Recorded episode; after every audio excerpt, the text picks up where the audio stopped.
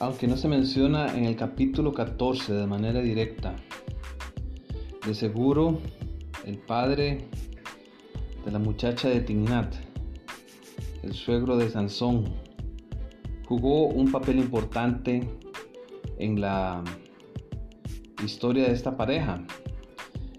El texto dice que Sansón habló con sus padres y aunque ellos le dijeron que no estaban de acuerdo, finalmente Sansón hizo su voluntad.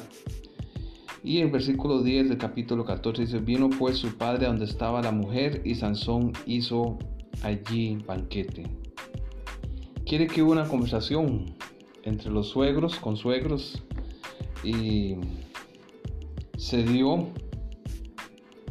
lo que no se esperaba, el matrimonio la celebración.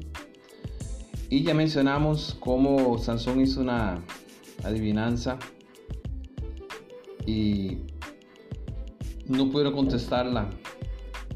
Esa adivinanza creó un problema que luego crecería. Y yo quisiera enfatizar esta idea. No sé cómo una mala decisión lleva a otras malas decisiones. Lo que mal inicia va a tener un final no deseado. Sansón se enamora, de una muchacha filistea. Esto provoca una fiesta, una fiesta pagana, allá en Tignat, en la tierra de los filisteos. Sansón hace un enigma.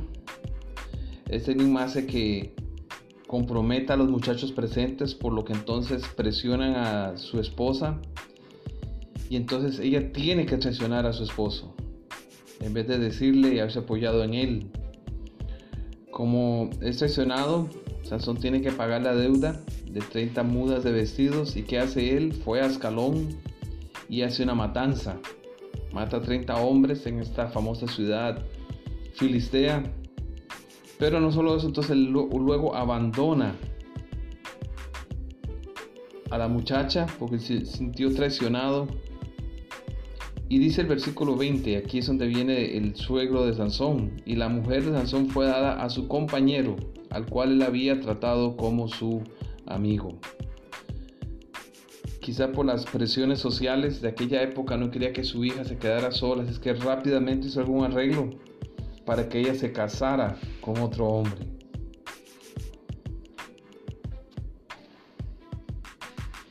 Y también imagino que este hombre sintió la presión de sus familiares, de los vecinos y su propio nacionalismo, la amenaza del, del pueblo.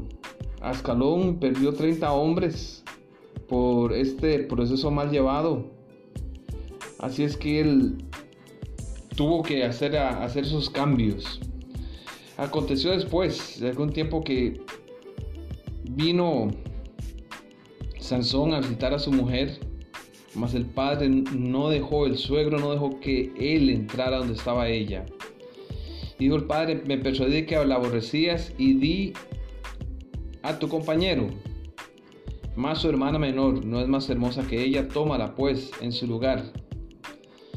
Y esto provocó la ira de un hombre tan sensible y guiado por sus pasiones como lo era Sansón. Entonces Sansón dijo, sin culpa seré esta vez respecto a los filisteos, sin males hiciere. Y fue Sansón, cazó 300 zorras y tomó teas y juntó cola con cola y puso una tea entre, entre cada dos colas Después, encendiendo las teas, soltó las zorras en los sembrados de los filisteos y quemó las mieses amontonadas y en pie, viñas y olivares. Cuando los filisteos escucharon esto, dijeron, ¿qué ha pasado? ¿Quién lo hizo Sansón? ¿Por qué? Porque su suegro lo traicionó y le dio su hija a otro hombre. La pregunta que queda es, ¿Es el suegro Sansón culpable? ¿Se equivocó él? ¿Qué opinas? ¿Qué piensas? Yo creo que los tres se equivocaron. Sansón El primero, la muchacha, por haber aceptado, pero ella está en una situación más complicada. Y el suegro falló porque dejó que los lazos familiares y nacionales lo, lo ataran. Si Manoa no pudo controlar a Sansón, el suegro debió haber controlado a su hija.